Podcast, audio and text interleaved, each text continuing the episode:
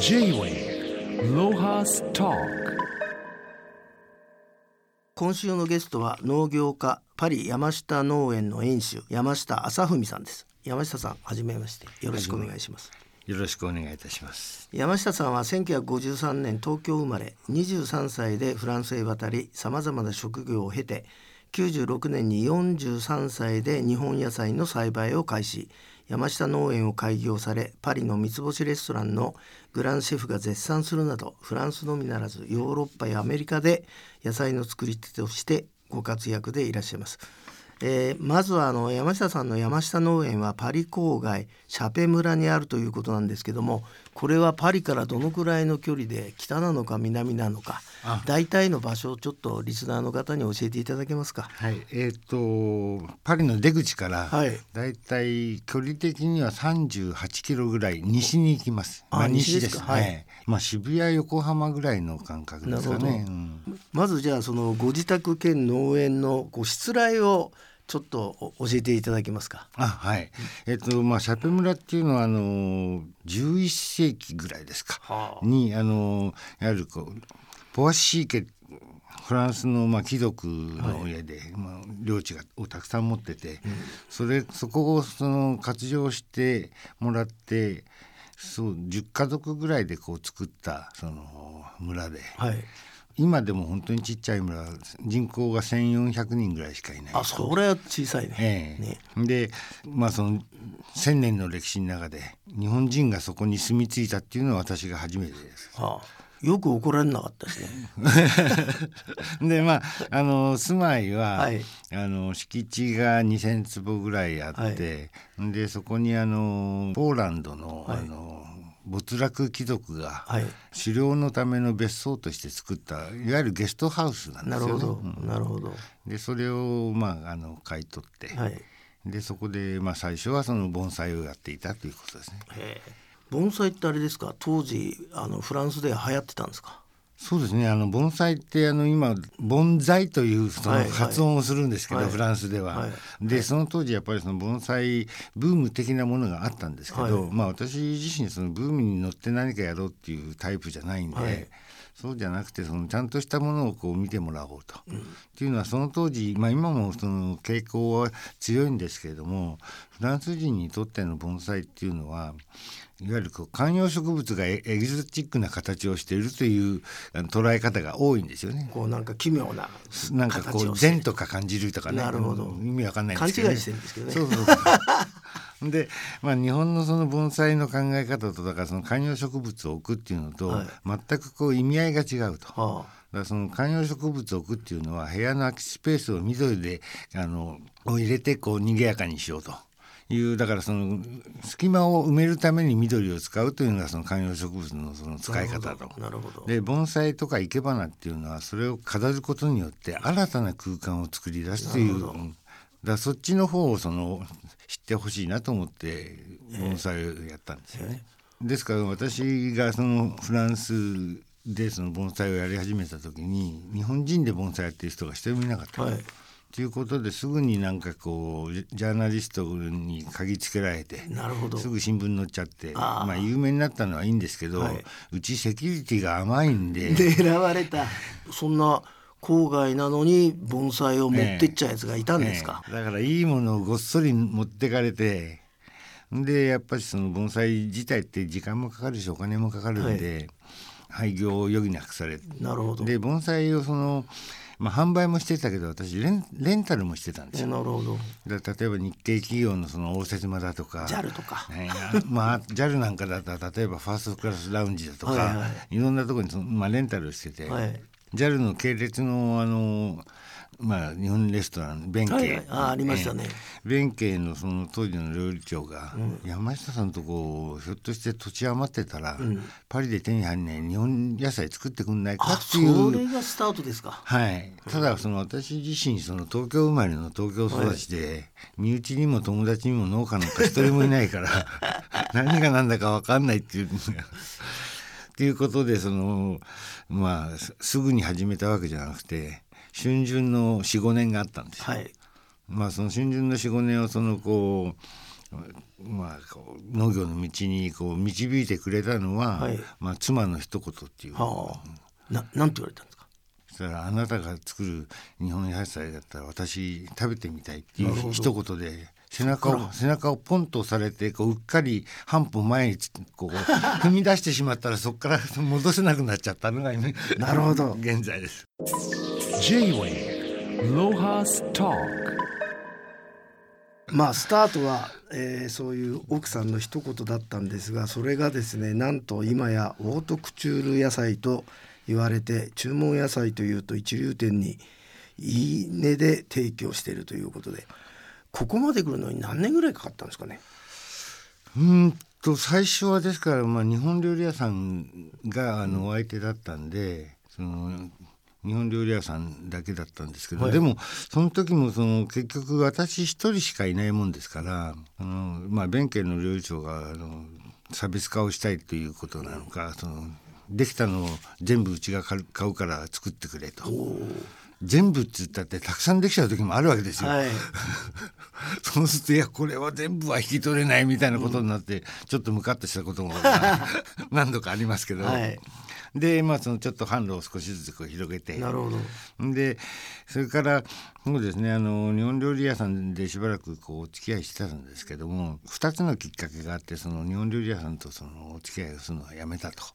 でまあ一つはその JAL が経営破綻して、はい。有利子負債圧縮するために日光ホテルを売却して、はいはい。ノボテルっていうフランスの一番大きいこうホテルチェーンのその傘下になったと。するとそこはねあのフランスのホテルですからフランスで日本やるのにどんだけお金かかるかって知らないから。なんでその山下の野菜こんな高いのに使うんだみたいなことをその言ってきたっていうのが一つ、でそれ言ってくるのはその分からないじゃないんですよね、だからその人たちは知らないから、もう一つはもう一つの本当は実はそのもっと大事なことでその日本料理をその海外で展開するっていうのは日本の食文化を海外に紹介するとい。うことが大きなその目的であるべきだと思うんです。はいそうですね。でもしそういうふうになるとその例えば日本から全部食材を入れてんでやれば日本のようなものができるじゃないかとそれが本当の日本文化のそのこう伝え方だっていうふうにこう思われる方も多々あるんですけれども、私自身はその文化を伝えるっていうことならば、はい。そうやってその全てそうやってこう食材を日本から調達するようなやり方だとまるでなんかこうロックスターのワールドツアーみたいなもんで、はい全員スタッフ連れて本物見せるけど、次の日残んだ何も残ってないと。なるほど。というようなことなんであのむしろその日本料理をフランスなら海外で展開するならなるべくそのローカルの食材を使って日本料理をその表現してほしいと。なるほど、うん、だからその2番目の理由の方がほん大きくて、であの日本料理からスパッとこう切って、で1年半ぐらいですかね、あの宅配なんかをしてたんですよ、ただその間にまああのフランス料理もありかなと、はい。っていうのはそれまでその私の野菜がこうフランス料理のお皿の上でどういうふうなこう立ち位置になるかっていうのがイメージできてなかったんですけど。でフランス料理のことをその、まあ、1年半そうやってやってる間になんとなくこう俯瞰してみてみて、そのフランス料理まあフランスの社会もそうなんですけど一旦評価が固まるとそれがもうずーっと維持されるんですよ。固まるまではその大変かもしれないんですけど、はいはい。固まってしまえばそのこうだから例えばグランシェフたちっていうのはずーっとグランシェフなんですよ、ああなるほど。落ちぶれないんですよ。でなぜその彼らがずっとグランシェフでい続けられるのかなっていうことをこうぼんやりとこう考えてて、でだからその立派なそのこう店構えだとか、ワインリストが素晴らしいとか、その銀食器だとか、いい顧客がいるとかってっていうことじゃなくて彼らがグランシェフで居続けるっていうのは彼らがそのフランス料理界のオピニオンリーダーで居続けてるということなんですよ。だからこう彼らは常にこう後から来る料理人たちのその見本になるようなこうレシピを作っていく。はいでそのいいレシピを作るためには何が必要かって言ったらいい食材。だから彼らはいつもいい食材を求めてるなるほど。でその食材が新しいものだったらなおいいと。で希少性があればさらにいいと。そうだね。はい。でその3要件を私がすでに持ってたんです。そうですね、ですからその私のあのフランス料理の最初のお客さんっていうのは三つ星ですすごいね。へえ J-Wave Lohas Talk まああとちょっとまた本の中で僕が驚いたあのことをお聞きしたいんですけどその山下さんの考え方の中でエコロジーとヘルシーっていう言葉が嫌いだと。このくだりをちょっと、はいあのリスナーの方に教えていただけますか？健康話ですねこれね。そうですね、あのまずエコロジーに関してですね、はい。私自身その農業を始めた時にその本当に農業のこう知識もなかったしですからそのとりあえず何にもなしでやってみようと、いうことでそのまあ自宅の庭を耕して畑を作って、で完全無農薬で化学肥料とか肥料も使わずにみたいな形で、で10年間やって、はあ。10年間あらゆることをその試してうまくいくようにと。でみんなやっぱこうえー有機農法とかなんかってやっぱいいイメージしか言わないじゃないですか、はい。だから本当にいいことをやってるっていうふうにこうある意味こう盲信してたんですよね。でやってってそうですね。どうしてもやっぱりこう生産性の低さとか、はい。品質安定性が確保できないとかっていうことにこうやっぱり解決策がないと、その間にこういろんなこうパラドックスが出てきて。はい。でまあ例えばそのエコロジーってなぜエコロジーが嫌いか。例えばこう自然農法って何とかってこういろいろ言うじゃないですか、そうですね。自然農法って何にもやらあのしない自然に任せるんだって、でも種まくわけですよね。ね。種まいてる時点でそれ本当アウトですから。ね。でまあだから私のた例えばこう畑に植わってるトマトがありますと、でそのトマトはそこにこういなきゃならない合理的な理由は何にもないわけです。なるほど。私がこう自然を破壊して、環境をこう蹂躙してこう育てていると。なるほだからそのエコロジーっていうことをその言う人と私はこう感じが違ってて、その自然に対してより謙虚であれと。どなるほど。っていうのはそのこう自然をこう傷めてるのは我々なんだからと。っていうことでそのエコロジーっていう言葉が嫌いになったと。でもう一つのヘルシーっていうのは私まあ一言で言ってしまえば健康という不健康な概念だと思ってまして、はいはい、なかなかそのフレーズも良かったですね。うんはい、っていうのはその、まあ、誰でもこう自分の健康にこう気がかりになりだしたその瞬間からあなたは不健康ですと。っていうのは探せばどっか悪いところって見つかるものなんですよそりゃ。そうですね。うん、でそのこう弱点それからこういい点とかっていうのそういうの全部をこう合わせ持ってでこうバランス取りながらこう前に進んでいくのが人生じゃないかということです。Talk あともう一つせっかくだからあの動物と植物の話はいをあのちょっとリスナーの方に話していただけますか？動物がいかに、えー傲慢なのか 植物はそのまんま生きていけるわけですよね。そうですね。あの、うん、あの、それよりもむしろ、はいあの、多分。なぜその有機農法とかっていうのがいけないとは言いません。はいっていうのは完全農法っていうのはないと思ってますから全部こう受け入れますけれどもそっちにばっかこう偏ってしまうっていうのはやっぱりこうある意味今のこう人類未来の人類に対しての罪ではないかと思うんです。っていうのは農業ってこうそもそもやっぱりこう飢餓との戦いのためのあの、生きる術で。そうですね。うん。で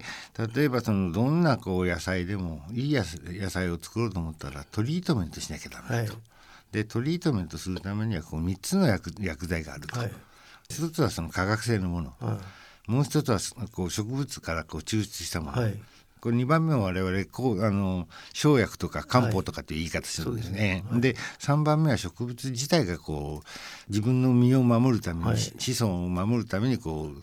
作るはい。毒ですね。はい。それはそのこう害虫とか病原体に対する毒と。でじゃあどの毒が一番残留性が高いかって言ったら、3番目の植物自体が作ったものです。ああれ上からかけられたもんじゃなくて自分で作ってますからなるほどだから一生もんなんですよ。なるほど。でもう一つ、化学性の農薬って何かというと何でできているかっていうとほとんどこう石油なんですよね。はいでじゃあ石油の原料は何かとっていうとその石油の原料っていうのは植物動物の死骸です。そうですね。だからその石油自体はそもそもその化学のものが入ってないから100%ビオなんですよ。なるほど。はい。だから私がその科学的な農薬でもってこう農薬散布をするときに、私のイメージの中では太古の地球とのコミュニケーションっていう形でこう使っていると。もうあれですね。詩人ですね。J-Wave Lohas Talk まああのえ山下さんは現在農業大学日本料理専門学校山下アカデミーの設立を計画されていると伺いました、えーなぜこの教育業というかいやアカデミーを作りたいと思われたのか教えていただけますか？はい、えっ、とあのその山下アカデミーのこのきっかけとなったのはそのうちの村の村長が、はい私の農業をフランス人の若者たちに伝えてくれと、せっかくこんな素晴らしい野菜ができてるんだから、ぜひこう伝承してくれということで農業大学を作ってくれおとう。でそこにその、まあ、村長自体は私を通してその日本との文化交流を進めたいと。いうことです。私がその出したそのこう2つ目だから農業大学ともう一つその日本料理専門学校を作ろうと。はいいうことをその計画してます。はい。でなんで日本料理専門学校かっていうと今そのパリ近郊って、まあ、イールドフランス、はい。だから東京で言えば首都圏にあたるところに2,000軒以上のその日本料理屋があるんですけど。そんなあるんですか、ええ。あ。で今のこうフランス人の若者たちはもう日本料理食べるのももう全く抵抗ないと、はい。それこそ人気店にはその道に行列ができるみたいなところもあるわけですよ。でそういうそのそれはとってもあのいいことであるんですけれども反面ちょっと困ったなっていうかすごく困ったなっていう問題がありまして、2,000軒ある日本レストランのうちの9割5分以上は中国とか韓国の方が経営しているもの。あそうですね、ええ。はい。そうするとその将来的にその、まあ、若いフランス人の子たちが自分の生まれ故郷で日本料理店を作りたいと思った場合その彼らの師匠がそういう人たちだと。でそういう人たちの あの現状はどうかっていうと私もだからこう全く知らないわけじゃないですから、というと例えば日本になんか一回も行ったことないとか、日本語を一言も喋れないとか。それとか実はその日本のことがあんまり好きではないとか、とかなんかこう日本料理はそもそも YouTube で覚えちゃったみたいなそういう人たちがこう彼らの師匠になったらなるほど。変わった形でもってその変な形でもって日本料理がそのフランス国内にこう広まってしまうと。そうですね。で一旦広まったところを一つ一つひっくり返していくのはこれ大変だから、はいはい。本当のことをお教える場を作らなきゃいけないと。これもある意味その急がなきゃいけないようはない仕事だと思います。はい。で3つ目がそのえ高等学校を作りたいあと。い。うのはその海外の日本人学校っていうのは中学までしかなくて。で高校のあのいわゆる勉強ができる施設がほとんどないと。ということでその3つを作りたいということで。でまあ今一応進めてで2025年1年後の4月ぐらいから開校したいなというふうに今準備を進めているところです。Lohas Talk あとこの度ですね山下さんと美容医学専門家岩本真奈さんとの共著パリで生まれた奇跡の日本野菜山下農道の真髄が日経 BP 日本経済新聞社出版より、えー発売されております。各章ごとに交互に進行していく構成で食と美学びにあふれています。まあ私も読んで本当に驚きました。素晴らしい本で感心しました。まあ皆さんぜひ読んでください。ちょっと一言だけ。あどうぞどうぞ。よくあのうちにこう来る人とかあのうちの野菜食べた時に皆さんそのなんか山下さんのこう愛情のたっぷりこもったやや野菜とかってねそういうようなこういうことがあるんですけど、はい。でも私はその時いつもこうお答えするのは私はその野菜栽栽培する時に、うん愛情込めたりはしませんと。愛のようなそもそも不安定な精神状態で 仕事にも臨んではいけないと。それでその愛は美しいってこう皆さんこうおっしゃるんですけど私はどうもなんかそれ愛って本当に美しいのかと愛したいものを愛してるだけじゃないかとでもし誰かを愛するとなると例えばこう猜疑心が出てきたり、嫉妬心が出てきたり、排他的になってみたり、なんかこういろんなこう憎い感情が愛によって生まれるではないですか。はい。だからそのね愛は美しいっていうのはねやっぱりこう表現として私は間違ってると思ってる。でそれに代わる言葉は何かないかと、いうことで私探しました。見つけました、はい。愛は美味しいです へえお後がよろしいようで今日はどうもありがとうございました。J-Way Lohas Talk